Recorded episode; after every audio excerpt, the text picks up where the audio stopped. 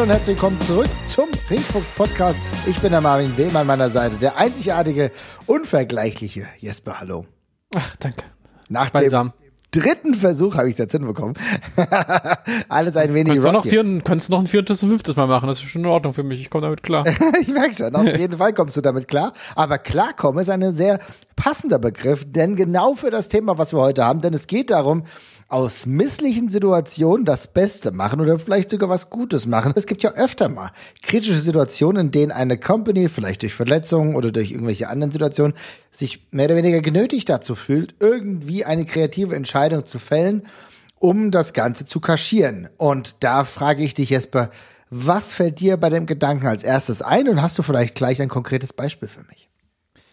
Ja, also ich finde, allgemein würde mich ja mal fast interessieren, wie, äh, wie häufig man eigentlich was klappt, was man sich von vornherein vorgenommen hat, so als Booker. Ich würde fast vermuten, dass es fast 50-50 steht von den Sachen, die äh, nicht so genau passieren, wie man sie sich ursprünglich ausgemalt hat. Also darum gehört dieses, ähm, ja, die Sache noch drehen und irgendwas draus bauen, äh, ja, ich glaube schon sehr mit zum Business halt auch dazu tatsächlich. Also das ist, glaube ich, eine der, der wichtigsten Fähigkeiten, die man, die man haben kann, auf aktuelles und bestimmte Strömungen auch schnell reagieren zu können und gegebenenfalls dann Sachen zu retten. Ähm, und ich habe ein paar, ähm, paar Beispiele mitgebracht. Tatsächlich habe ich mich am Anfang ein bisschen äh, schwer getan. Also ich hatte ein festes im Kopf und dann ist mir erstmal nicht mehr so wahnsinnig viel eingefallen und irgendwann ist mir dann aber sehr, sehr viel tatsächlich eingefallen auf einen Schlag.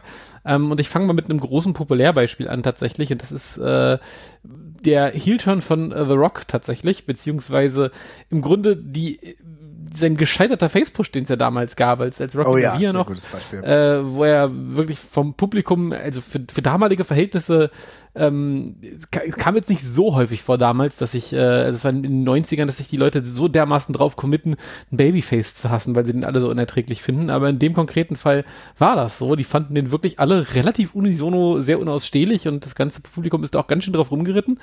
Und ähm, anstatt da irgendwie jetzt den den Stecker zu ziehen und zu sagen, oh nee, das klappt wohl offenbar mit diesem Typen nicht, hat man eben den anderen Weg gewählt und ihn halt, halt, halt heel lassen und bestimmte Aspekte, die davor auch in dem Charakter schon verwurzelt gewesen sind, eben hervorgehoben, bis dann halt irgendwann dieser The Rock-Charakter draus geworden ist, so wie wir ihn heute kennen, der dann noch relativ früh gefunden war ähm, mhm. oder schnell gefunden war und dann halt jetzt wirklich dekadenlang Bestand hatte und äh, im Endeffekt der, der wichtigste Baustein, Baustein zum, zum Superstardom gewesen geworden ist.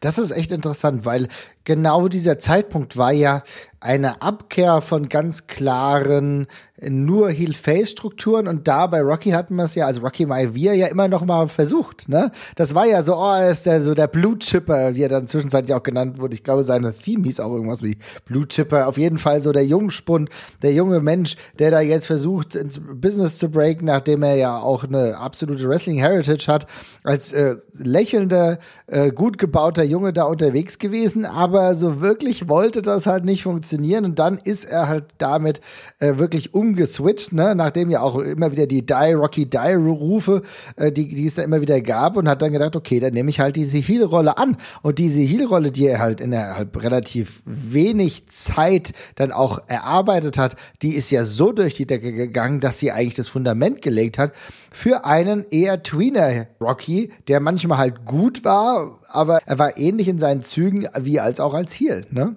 Genau, also der Charakter, der, der, der war wirklich dann relativ schnell fertig gebaut und wie du schon sagst, also der hat dann auch sehr gut in beide Richtungen tatsächlich funktioniert und das finde ich umso beeindruckender, weil er ja wirklich aus, aus einem sehr aufgezwungenen anderen Gimmick quasi raus entstanden ist und man trotzdem selbst in diesem ja, Zugunfall, der das ja, also Zugunglück, was dieses Gimmick gewesen ist und die Reaktion darauf, halt irgendwie doch noch identifiziert hat, hm, warum klappt das denn? Warum, warum haut das immer noch hin? Warum, warum, warum, warum kommt das so an? Und was macht er vielleicht auch trotzdem gut, auch wenn das jetzt gerade vielleicht hier nicht klappt?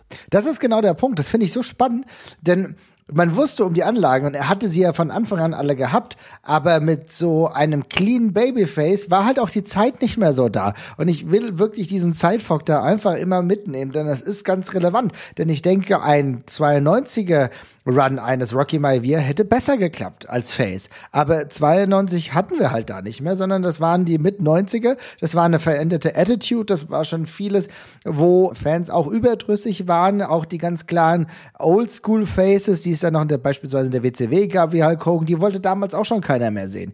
Und man ist ja zwischenzeitlich ja schon auch bezüglich den ewigen Helden wie Bret Hart und so weiter und so fort geturnt. Und dann hat sich halt dieses neue dieses neue zeitliche Genre so etabliert, dass man gemerkt hat, okay, damit muss man jetzt agieren, muss arbeiten. Und Rocky hat es mit all seinen Fähigkeiten dann halt auch geändert. Ich weiß nicht, inwiefern genau auch beispielsweise ein Vince McMahon dafür verantwortlich war zu sagen, okay, nee, lass uns da switchen oder mhm. beispielsweise auch ein Vince Russo, das kann ich nicht genau sagen, aber es war trotzdem die Live Fähigkeit, die ein The Rock hatte, halt auch mit Emotionen zu spielen und diese Gabe an Emotionen auch Emotionsspielerei, um will ich mal sagen. Das ist ja genau das, was Rocky auszeichnet. Ich meine, ich, finde es immer mega interessant zu sehen, dass so viele Menschen ja Fans von seinen Filmen sind und auch Fans von auch vielleicht auch von Matches. Ich bin nie der größte Rocky Match Fan gewesen, aber was ich als einzigartig äh, etabliert habe in meinem Kopf ist die Tatsache, dass Rocky unfassbar gut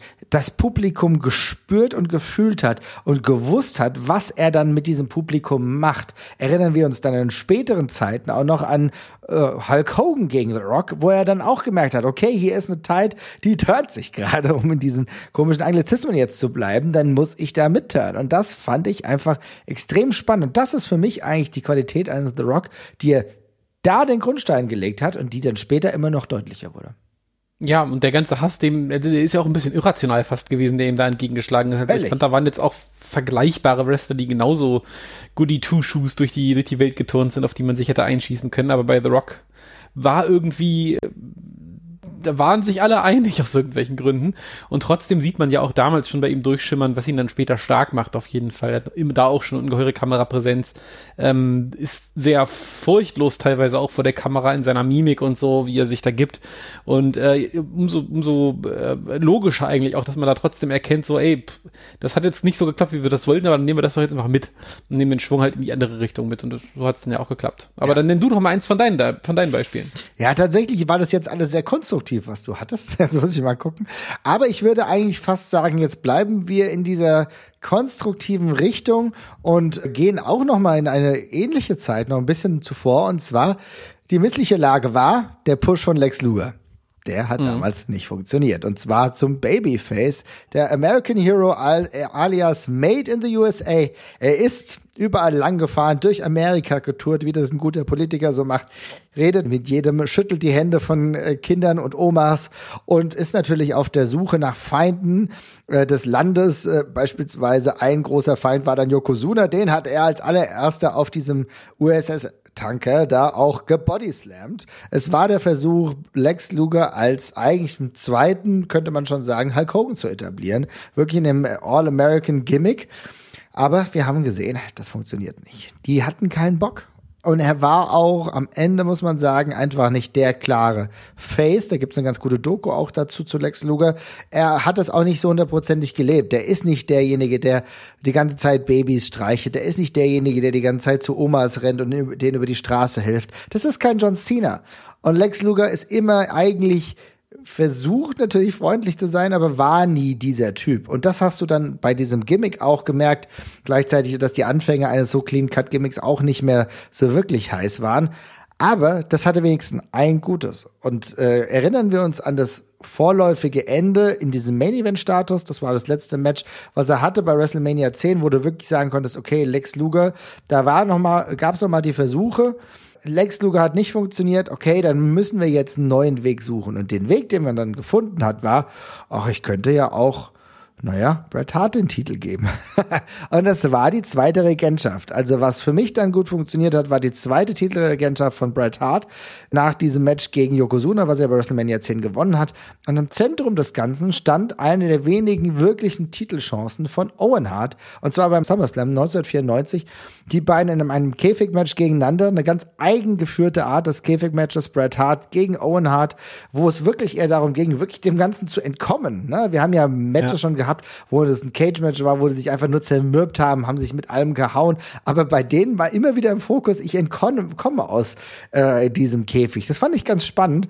Und ehrlich gesagt war das für mich so der Punkt, wo ich sage, okay, Lex Luger hat alles nicht funktioniert. Man hat es aber eingesehen und gibt an äh, Bret Hart die zweite Titelregentschaft, die seinen Status auch nochmal manifestiert hat. Insofern hat man da was Gutes draus gemacht. Ist eigentlich ein relativ klassische, relativ klassisches Beispiel, finde ich, mit so einem, äh, mit so einem gescheiterten Push von jemandem, den man eigentlich positionieren will und auf der Hälfte des Weges merkt, so, hm, irgendwas klappt da nicht so richtig, wir ziehen das doch nicht komplett durch, das passt nicht.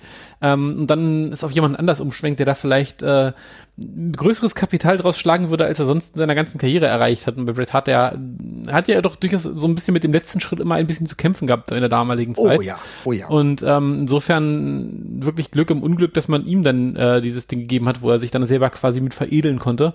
Ähm, Finde ich ein sehr gutes Beispiel tatsächlich, ja. Ja, auch weil diese Beziehung zwischen Owen und Brett da nochmal diesen Titelanstrich bekommen hat. Kannst du verstehen, was ich meine? Denn ja. es war eine der geilsten Fäden und auch eine, die mich persönlich betroffen haben. Da war ich natürlich auch genau in dem Alter, zehn Jahre, krasses Kind und einfach nur großer Bret Hart-Fan, aber irgendwie fand ich Owen, natürlich hast du dem angemerkt, dass da irgendwie, äh, there's a chip on his shoulder. Das hast du einfach gemerkt, ganz klar, kein Drama. Aber dass es dann wirklich auch diesen Title Run gab von Bret und gleichzeitig diese Verteidigung mit der Kulmination beim SummerSlam, was ein richtig, richtig geiles Match war. Und auch danach, ich meine, Bret Hart hat selbst Bob Backlund dann noch zu einem akzeptablen Match getragen. Aber ich meine, was kann man mehr verlangen? Also das war für mich dann immens cool und war eigentlich keine unfassbar lange Regentschaft, wobei es lustigerweise, ich glaube trotzdem die längste Regentschaft von Bret Hart war aber die ihn dann auch wirklich im Main Event etabliert hat. Was danach kam, war ja dann auch spannend.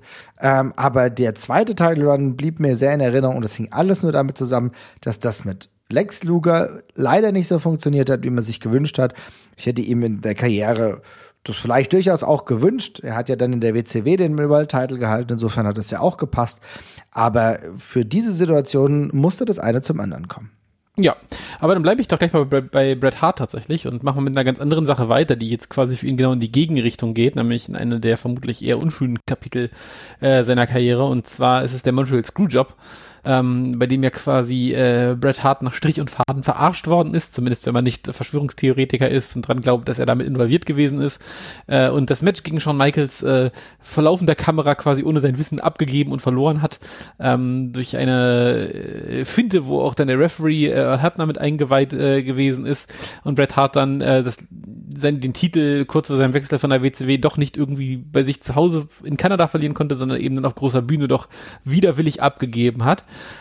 Ähm, und das ist ja eigentlich auf dem Papier eine relativ äh, beschissene Situation. Also für alle Beteiligten. Bret Hart natürlich als allererstes, weil er ähm, äh, verarscht worden ist. Und ich meine, abgesehen von seinem äh, millionenschweren WCW-Vertrag, mit dem er sich gut trösten konnte, äh, geht er jetzt trotzdem auch aus, äh, aus dieser, aus dieser Geschichte zweifelsohne als Verlierer raus, aber auch ansonsten ist das alles nicht so wahnsinnig erbaulich, weil man eben als Champion den Shawn Michaels hatte, der damals äh, schweren Drogenproblemen zu kämpfen hat und eigentlich rumliegt wie ein angeschossenes Reh die ganze Zeit.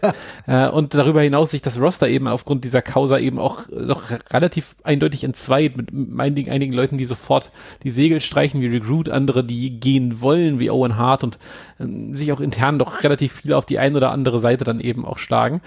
Also eigentlich alles eher unschön, aber es legt eben den Grundstein dann auch wiederum über einen Umweg für eine der größeren Erfolgsgeschichten in der näheren Zukunft. Das ist eben, dass Vince McMahon auf einmal ein sehr prägnanter Charakter wird, ähm, der sehr viel Airtime bekommt. Erstmal wegen dieser Geschichte, sind alle Augen auf ihn gerichtet. Und diesen Drive, dieses Momentum nimmt man eben, auch mit, um diesen Vince McMahon-Charakter zu erschaffen. Also den Mr. McMahon-Charakter, wie wir ihn inzwischen nennen, als böser, fieser Boss, der dann, ich glaube, relativ unstrittig als einer der wichtigsten Gegenspieler der WWE-WWF-Geschichte in dieser Stone Cold Steve Austin Dauerfehde mit aufgeht und ähm, ja, den wichtigsten Konterpunkt in der vermutlich populärsten und mainstreamigsten Phase dieser Promotion schreibt. Ähm, daran war da vorher eigentlich auch nicht zu denken. Das ist genau das. Es ist so spannend, wenn wir über diese Zeit äh, reden und dann sehen, was sich daraus alles entwickelt hat. Ich komme übrigens dann auch noch mal mit einem ähnlichen Aspekt. Aber ich finde es total interessant, denn es ist natürlich so, das eine hätte es ohne das andere nicht gegeben.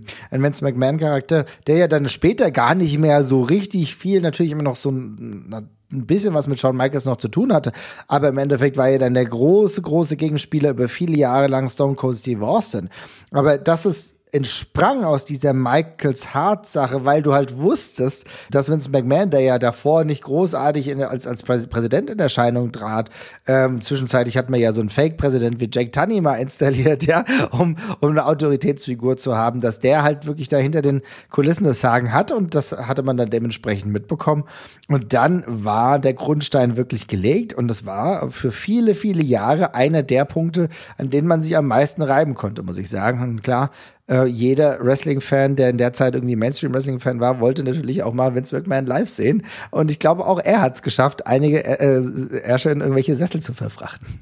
Ja, definitiv. Richtig krass. Also wenn du überlegst, was alles aus dieser Zeit geworden ist, und dass dieser Vince McMahon-Charakter, der ja dann auch selber Matches hatte, auch alles nicht so wirklich gut, aber erinnern wir uns, wie oft er eigentlich bei WrestleMania oder anderen Pay-Per-Views dann doch im Einsatz, Einsatz war, auch komplett absurd, wenn du dir überlegst, beispielsweise äh, der Drogenexzess, der hat auch bei ihm dann zwischenzeitlich nicht halt gemacht. Also so in einem fortgeschrittenen Alter, so voll mit Steroiden, das kann man mir keiner erzählen, das ist nicht alles natürlich gewesen. Also ja. komplett, aber das, auch das hat ja zu seinem Larger-than-Life-Charakter gezählt, ne? dass er dann plötzlich so aufgeblustert war, dass er plötzlich so wie so eine reale Kraft gegen Vince McMahon gewirkt hat. Völlig gaga, aber irgendwie hat sie dieses Wrestling geprägt und es war alles wegen dem Montreal Screwjob. Insofern mega interessant und ich würde jetzt sagen, die Trilogie des Bret Hart will ich jetzt nochmal abschließen, denn äh, etwas anderes, was übrigens auch mit John Michaels zu tun hatte, ähm, hat einen negativen Grund erst gehabt und hat zu was Positivem geführt und zwar die Vakatierung 1997 des Titels. John Michaels offiziell wegen einer Knieverletzung raus, aber auch damals war schon gewisse Hitze zwischen dem HBK und Bret Hart und da munkelt man ja relativ deutlich, dass es damals schon eher der Fall war, dass Bret Hart äh, den Titel gewinnen sollte und, äh, und HBK keinen Bock da drauf hatte und dementsprechend hat er den Titel vakatieren lassen, hat sich krank gemeldet und das war ja dann der Abend, an dem Michaels sagte, er habe sein Lächeln verloren. The Boy Who Lost His Smile. Man mag es sich daran erinnern, aber das war jetzt erstmal blöd. Aber was dann wesentlich besser war, war die Tatsache, dass es äh, dazu weiterging, dass Bret Hart ja dann irgendwann einen Gegner brauchte. Und der Gegner gerade bei WrestleMania, denn der Titelwechsel sollte ja bei WrestleMania stattfinden, der war das Match, beziehungsweise der Gegner war Stone Cold Steve Austin, über den wir gerade schon gesprochen haben. Und Stone Cold Steve Austin gegen Bret Hart bei WrestleMania 1997 war für mich vielleicht so die Main Event Manifestierung des eben besagten Stone Cold Steve Austin mit einem unfassbar blutigen Gesicht. Das ist so geil. Das sind so Bilder, die man heute immer noch vor Augen hat. Ein Stone Cold Steve Austin, der sich nach oben reckt bei dem Sharpshooter, der die Augen zu hat und total blutüberströmt da liegt und jeder hat dieses Bild Au vor Augen und es hätte alles nicht so laufen können, wäre das Match wie geplant gewesen, dass Shawn Michaels gegen Bret Hart wrestelt. Ja, also super spannendes Kapitel. Ich habe gerade ganz jüngst den ähm, Shawn Michaels Podcast von How to Wrestling gehört, die da die ähm, erste Hälfte von Shawn Michaels äh, Karriere be beleuchten. Ähm, super spannender Zeitverlauf auch, also weil es ist ja auch so, ich weiß nicht, ich, weiß nicht, wie es dir geht, aber ich bin, als ich so Wrestling-Fan im Internet geworden bin, diese Geschichte mit Shawn Michaels und Lost His Smile und dergleichen wurde ja am Anfang finde ich sehr, sehr anders immer erklärt und erzählt, dass das eine sehr egoistische Sache gewesen ist, dass er, dass er da den Titel nicht äh, wechseln lassen wollte und dergleichen. Und im Endeffekt äh, kann man ja nicht festhalten, dass er einfach nur äh, zugepumpt ist und das Dach war und körperlich ein komplettes Wrack gewesen ist, tatsächlich an der Stelle. True. Ähm, äh, und äh, für ihn dann, glaube ich, auch eine sehr harte Zeit gewesen sein muss, als er dann rausge rausgeflogen ist dann oder die Auszeit genommen hat und ähm, Leute ganz selbstverständlich an seiner Stelle treten, Ratings auch auf einmal in die Höhe schnellen und es fast so ein bisschen so wirkt, als äh, hätte er, als hätte er eher gebremst. Und das kann man sich bei dem damaligen Shawn Michaels, der auch unglaublich ähm, nervös und, und paranoid war, glaube ich, äh, ganz gut vorstellen, was das für Auswirkungen gehabt hat. Aber du hast völlig recht, also es ist eine Initialzündung auch für andere Leute, aus dem bizarrerweise ganz viele ikonische Momente dann auch in, in kürzester Zeit entstehen. Ähm, und dann fällt irgendwie halt auch alles so ein bisschen zusammen mit, mit, mit, mit Stone Cold und mit, mit Bret Hart und alles. Das passt dann halt irgendwie doch alles auf einmal ganz gut. Ähm, also ja, das ist äh, super seltsam, weil auch hier dieser, diese Titelaufgabe blöder geht's ja nicht, dass dein Champion sagt so, ja, ich, sorry, ich kann nicht mehr, ich gehe jetzt mal. Mhm.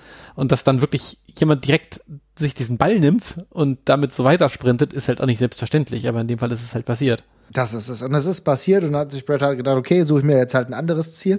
Und ich weiß nicht, was sie hinter den Kulissen ausgemacht haben, aber das Gefühl war, dass Stone Cold Steve Austin, es ging ihm nicht um, um einen Titel. Das war ja dann die Zeit, dass der Undertaker dann schon Champion war. Der hat ja den Main Event geheadlined 1997 gegen Sid Justice, beziehungsweise Psycho Sid oder Sid Vicious, wie er zwischenzeitlich auch hieß.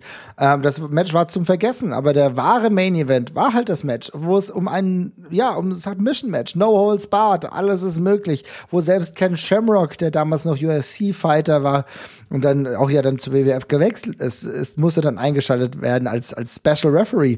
Und dann hattest du dieses Match zwischen Bret Hart und, und Steve Austin, was irgendwie über 20 Minuten ging. Und das war eine Schlacht. Das war ein Meisterwerk. Ich, keine Ahnung. Am Ende haben sie sich gesagt, okay, wir retten jetzt den Laden. Wir machen den Pay-Per-View. Und im Endeffekt war das genau der Sprint, wo wir auch immer wieder darüber sprechen, dass es manchmal scheißegal ist, ob jemand verliert oder gewinnt. Weil auf dem Papier hat Steve Austin verloren.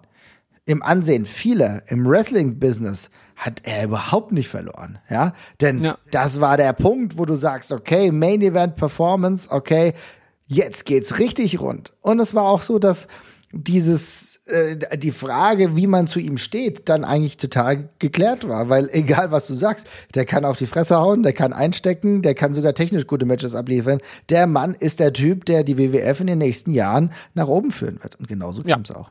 Ja, absolut. Also ganz unverhofft und auf einem komischen Weg, aber war dann so, als wäre es Schicksal gewesen, ja richtig, richtig angenehm. Also das war in allem irgendwie allem Negativen äh, für die Beteiligten. Ne? Auch die Tatsache, dass Bret Hart, glaube ich, da schon nicht so gut auf einige Leute zu sprechen war, dass es äh, auch eine Frustration bestimmt innerhalb der WWF gab, dass HBK sich überhaupt nicht mehr unter Kontrolle hat, war das der Moment.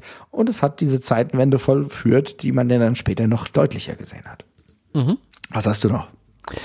Ähm, ich habe etwas jetzt etwas später späteres tatsächlich, aber trotzdem auch ein super interessantes Kapitel. Es ist leider fußt sehr viel auf Gerüchten und man kann es nicht mehr so ganz hundertprozentig komplett nachweisen. Ich glaube, es wurde sich auch mal dazu geäußert und es wurde dem grob recht gegeben, aber ich gebe es jetzt mal so weiter, wie, wie ich mich dran erinnere. Und zwar geht es um den Run von AJ Styles und zwar nicht den in der WWE, sondern vielmehr den New Japan Pro Wrestling, der zustande gekommen ist, weil AJ Styles sich nicht monetär mit der WWE einigen konnte tatsächlich ähm, und deswegen nochmal eine Abzweigung über Japan genommen hat, ähm, wo man, glaube ich, sagen sagen kann, äh, der Grundstein gelegt worden ist für den Charakter und den Stil, den AJ Styles heute noch geht. Also vom, sowohl vom Look her als auch von der Corporate Identity hat er da irgendwie seinen letzten Schliff erst gekriegt, finde ich. Und dann ist er dann eben mit diesem Ding nochmal zur WWE gegangen und hat da quasi auch die Tür eingetreten und gehört jetzt zu einem der absoluten, ja, wirklich festen Mitglieder dieses Rosters. Ein super prominentes Gesicht seit Jahren ähm, und hat sich da eben jetzt äh, nochmal verdient gemacht, was war immer, was lange Zeit ein riesiges Fragezeichen gewesen ist, ob der das in der WWE nochmal,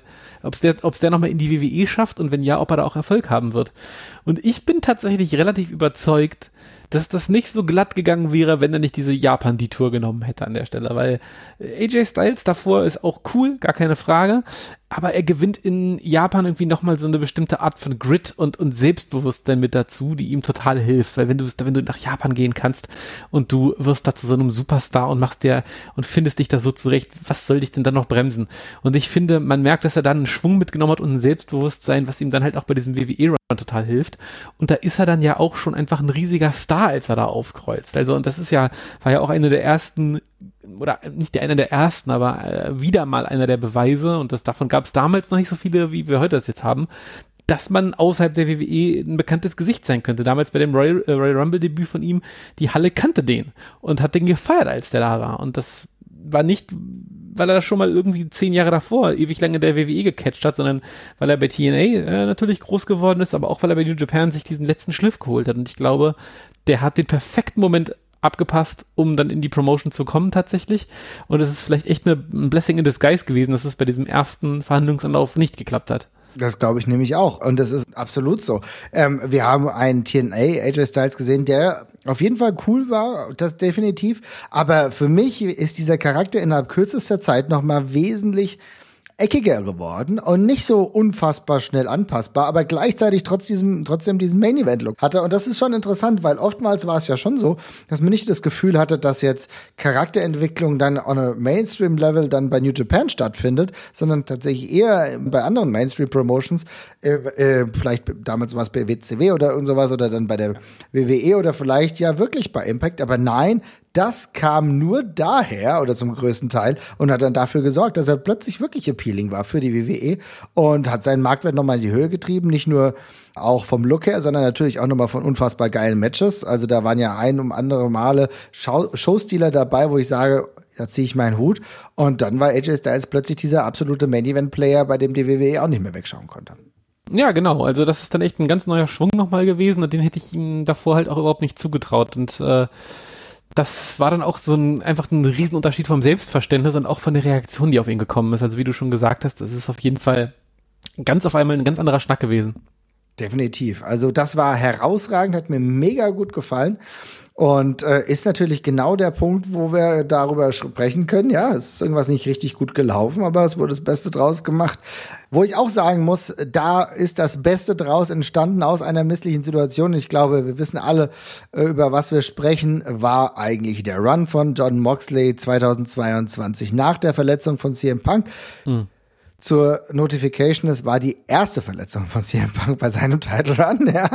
Wir hatten ja jetzt noch eine zweite Verletzung. Ich glaube nicht, dass wir CM Punk, aber man soll nie, nie sagen, äh, bei AEW noch mal sehen, aber schauen wir mal. Aber nach dem ersten Run äh, als Champion, wo er dann relativ schnell seinen Titel vakatieren musste, da war ein Mann zur Stelle und das war John Moxley. Deswegen will ich darüber sprechen, auch wenn wir selber 2022 haben, aber vielleicht der ein oder andere hat diesen Podcast oder diese Ausgabe erst 2023 und wird sich dann vielleicht zurückerinnern an diese wunderbare Zeit, in der der Interims-Champion John Moxley derjenige war, der für mich seinen Status als absoluter Main-Event-Player auf einem Niveau, dass er die Company tragen kann, unfassbar gefestigt hat. Er war der Typ, der ja auch mit einer neuen Aggressivität rausgegangen ist, der ja selber auch mit ähm, Alkoholproblem zu kämpfen hatte, ein relativ offener Umgang diesbezüglich ähm, und ist dann neu gestartet mit einer Griffigkeit, auch natürlich mit dem Blackpool Combat Club im Hintergrund, der ihm da so, so ein bisschen diese Grittiness noch zusätzlich gibt und hat eigentlich so unfassbar diesen Main Event Status bei sich selbst etabliert, dass ich sagen muss, da ziehe ich immer meinen Hut vor. Und das war für mich einer der besten Runs, die ich in den letzten Jahren auch gesehen habe. Ja, da kann ich mich nur anschließen. Ich habe das ja auch schon zuletzt äh, sehr gelobt, diese ganze Geschichte. Ich finde auch, das ist äh, eine der beeindruckendsten ähm, ja, nochmal Neuerfindung dieses gleichen Charakters quasi gewesen, der nochmal auf eine ganz simple Art und Weise einen ganz anderen Stift gekriegt hat.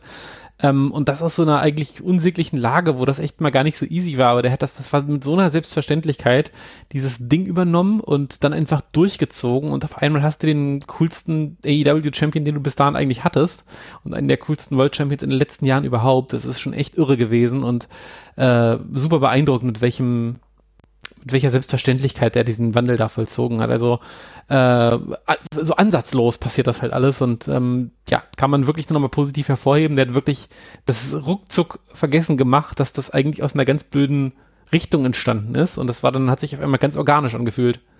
Das ist doch absurd. Überleg dir das mal. Jeder hat irgendwie darauf hinausgefiebert, dass es jetzt diesen, diesen, diesen Main Event gibt zwischen Hangman Adam Page und äh, CM Punk und jeder hat irgendwie gedacht, naja, was wird das jetzt? Wird es jetzt wirklich, gibt es jetzt den Titelwechsel? Und du hast ja dann zu der Zeit jetzt wirklich nicht unbedingt gedacht, okay, äh, kommt jetzt äh, John Moxley sofort in dieses Picture, aber dann war es halt so, dass sich CM Punk dann verletzt hat und äh, plötzlich musste ein neuer Champion her. Und wie gut das halt einfach ein äh, John Moxley geschafft hat, diesem Titel, und das ist ja immer so eine Schwierigkeit, diesem Titel dann sofort nochmal eine Glaubwürdigkeit zu verleihen.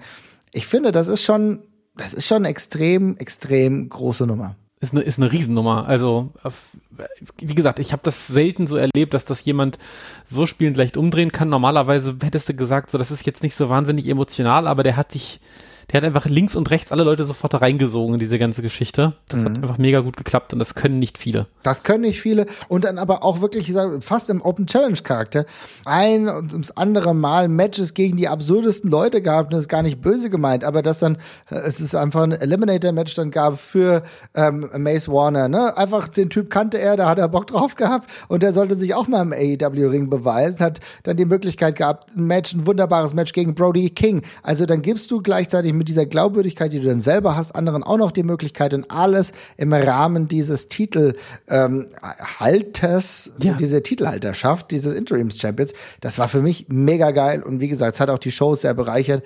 Allein deswegen, John Moxley ist für mich gerade wenn er fit bleibt und wenn er Bock darauf hat und wenn er sich auch immer mal wieder die Auszeiten nimmt, um klarzukommen, ich glaube, das ist für ihn ganz wichtig, mit der geilste Typ, den ich 2022 gesehen habe. Mhm. Sehr schön. Also insofern, das war für mich noch eine relativ große Sache und ich habe im Gefühl, dass du noch eine andere relativ große Sache hast. Ja, das ist nicht ganz so groß und es ist auch eher eine Randnotiz in einem sonst sehr großen Moment, aber es ist vielleicht doch so eine kleine Weichenstellung und zwar ähm, geht es bei mir um die äh, um den um den um den nicht stattgefundenen Wechsel von Randy Savage gegen den Honky Tonk Man. Das ist erst eine Geschichte, die ich auch neulich so ein bisschen aufgegriffen habe und ein bisschen gelesen habe, dass der Honky Tonk Man, der damals ja IC Champion war, sich wohl relativ äh, früh geweigert hat, gegen Randy Savage zu verlieren, der eigentlich als Titelträger davor gesehen war an der Stelle. Ähm, äh, und also je nachdem, wie man fragt, äh, ist es ein bisschen an, äh, erzählt es jeder ein bisschen anders. Der Honky Tonk Man selber hat mal in einem Shoot-Interview erzählt, dass Vince McMahon ihm versprochen hätte, dass er einen super langen Run bekommt und auf der Basis konnte er dann wohl diesen Titelwechsel ablehnen. Manche andere sagen einfach, dass Creative sich wohl umentschieden hätte. Ist also so ein bisschen unterschiedlich. Aber witzigerweise, Randy Savage gewinnt diesen Titel nicht, was jetzt ja auf dem Papier erstmal eine Negativgeschichte ist. Und gleichzeitig äh, gewinnt er dann kurze Zeit später dieses äh, Title Tournament tatsächlich, was dann in diese Megapowers, äh, Megapowers Explode Geschichte führt, wo Hulk Hogan und Randy Savage äh, um die Gunst von Miss Elizabeth buhlen und halt, dass daraus ein riesiges, großes und super prägnantes Drama wird tatsächlich. Also eine der bekanntesten Main Event Stories der damaligen Zeit auf jeden Fall, die um ein Haar nicht zustande gekommen wäre, wenn man einfach ja, irgendeinen anderen Titel um Randy Savages Hüften gesch geschnallt hätte. Ich meine, man hätte auch von da vermutlich wiederum die Tour zu diesem, zu dieser Fehde machen können, aber so wirkt es dann eben doch sehr organisch und ich finde, diese ähm, ganze Geschichte wirkt auch sehr gezielt und gut erzählt. Also die hat einen ungeheuren Drive und die, die, da, da, da passt alles so gut zusammen. Und das ist fast schwer vorstellbar, dass man so kurz davor nochmal überlegt hat, noch was ganz anderes zu machen tatsächlich. Und ja, aber so passiert's dann und so wird eine der prägnantesten Geschichten der damaligen WWF auf jeden Fall draus. Ach krass, ey, das ist natürlich eine Sache, die ich so genau auch gar nicht wusste. Insofern finde ich es mega spannend, dass du mir das ja alles mal ein bisschen erläuterst, weil, wie du ja richtig sagst, die ganze Geschichte der Mega Powers, die ja auch, ehrlich gesagt, auch viele Fans hatte, auch als Duett, als Team, ja, ähm, auch krass, wie es dann auseinandergegangen ist und dann die Miss Elizabeth-Situation hatte, die hat natürlich unfassbar viele Leute in ihren Bann gezogen, war, würde ich auch sagen, so einer der Prime-Zeiten der WWF. Ja, komplett. Also das ist ja auch eine der Momente, die noch immer so immer noch sehr ikonisch sind tatsächlich. Und Mega Powers Explode ist auch ja, ich meine, allein, dass, die, dass diese Feder hat einen Namen, ne? Ja. Und der, also den man damals bewusst gewählt hat und der bis heute Bestand hat, das zeigt ja, wie gut das geklappt hat. Auf jeden Fall. Richtig krass, gute Situation und interessante Geschichte, die du mir hier schilderst. Also insofern, ich merke, ich merke, äh, ich lerne in meinem eigenen Podcast noch was. ja. Siehst du mal. Ja, auf jeden Fall. Und dann komme ich nochmal zu einer kleinen Sache. Und zwar war das wahrscheinlich das einzige positive, nein, das ist jetzt sehr fies gesagt, aber eine der wenigen positiven Dinge, die ähm, mit der Corona-Situation hängen geblieben sind. Ähm, und während der ganzen Corona-Pandemie, wir wissen ja alle, äh, Wrestling kam dann schon langsam, langsam wieder. Aber irgendwie war das doch alles weird. Man erst ohne Fans Wrestling gesehen zu haben, dann mit sehr wenigen Fans.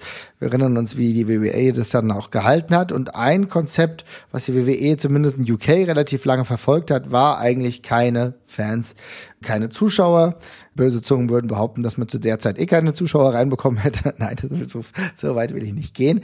Aber es war tatsächlich so, dass es ein absolut herausragendes Match, was wir aus äh, der WXW natürlich noch kennen, dann auch bei NXT UK gab. Und die Art und Weise, das ja fast in einem Empty Arena Match zu machen, weil es die Zustände nicht anders zuließen, war Ilya gegen Walter. Und das ist für mich immer noch vielleicht das beste Corona Wrestling Beispiel, was ich aus dieser Zeit hervorgraben kann. Da hast du wirklich mhm. aus einer misslichen Lage was Gutes gemacht, denn du hast die Dramatik gehabt, die sich da sehr gut auch ohne Fans übertragen hat.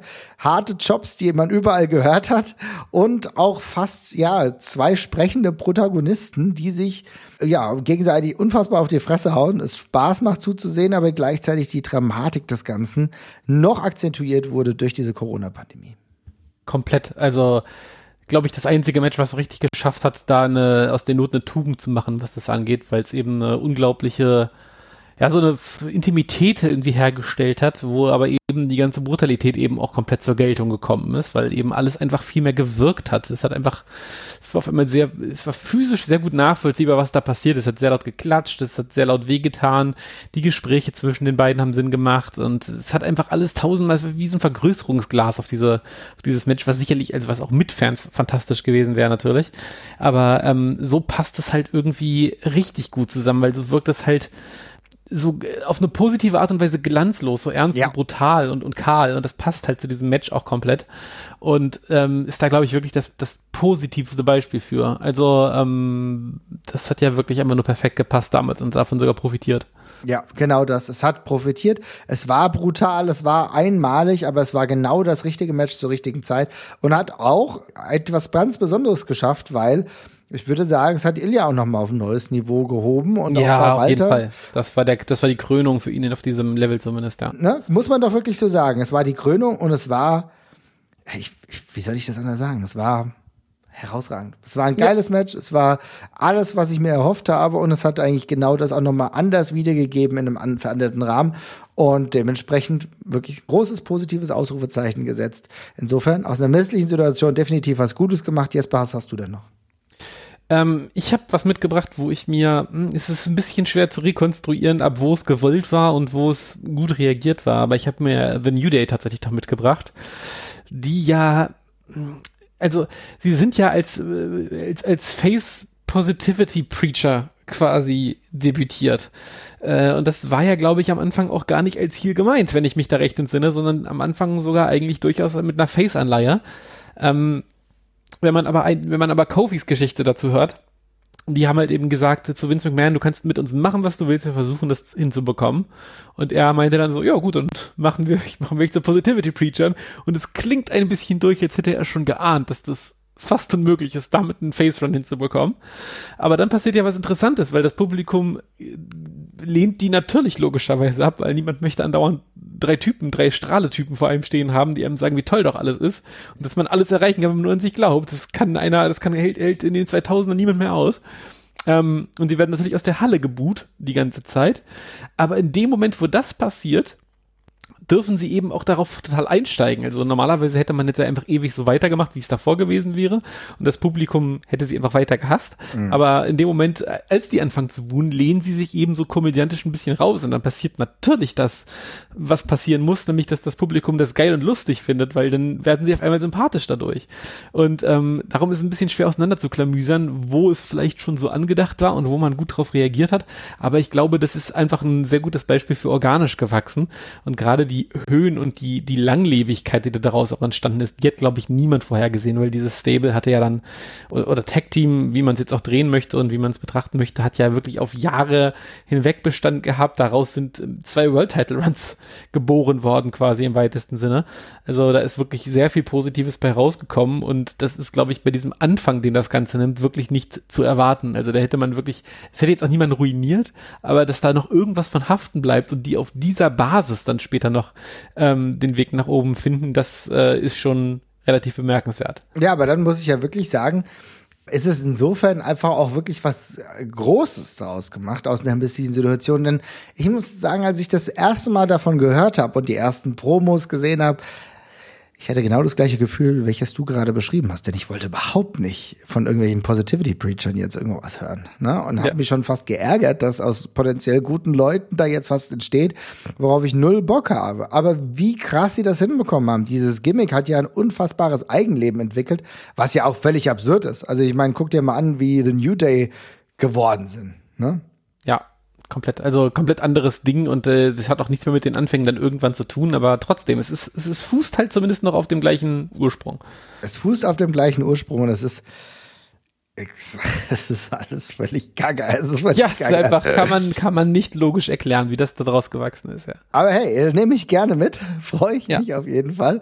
Und im Endeffekt ist es dann tatsächlich so, dass wir sagen, Das sind Beispiele, wie aus misslichen Situationen wirklich was Gutes wird, sei es eine New Day, die auch mir heute, 2022, immer noch viel Freude machen, wenn ich sie gemeinsam sehe. Ich freue mich tatsächlich persönlich sehr auf die Rückkehr, falls sie kommen mag, von Big E. Ich habe Bock, dass er da wieder mit seinen Kollegen rumspringt. Auch als Einzelcharaktere funktionieren sie ja immer wieder gut. Ich freue mich auch darauf, wenn in Zukunft vielleicht der ein oder andere Interims-Championship ausgekämpft werden muss, weil es, es gehört natürlich zum Wrestling dazu. Es gibt Verletzungen und auch wenn ich den Interims-Championship immer scheiße finde, manchmal geht's nicht anders. Aber wenn man das dann so gut interpretiert wie bei John Moxley, dann sage ich, dann lasse ich das auch noch mit mir machen. Dann nehmen wir es mit. Aber worauf ich definitiv keinen Bock mehr habe, ist die nächste Pandemie, liebe Leute. Lassen wir das doch mal sein. Also so ein äh, Match ohne Zuschauer braucht es definitiv trotzdem nicht mehr. Das kann in seiner Einzigartigkeit ruhig für immer bestehen. Insofern würde ich sagen, macht's gut, ihr Lieben, und wir hören uns ganz bald. Ciao, ciao. Bis dann. Tschüss.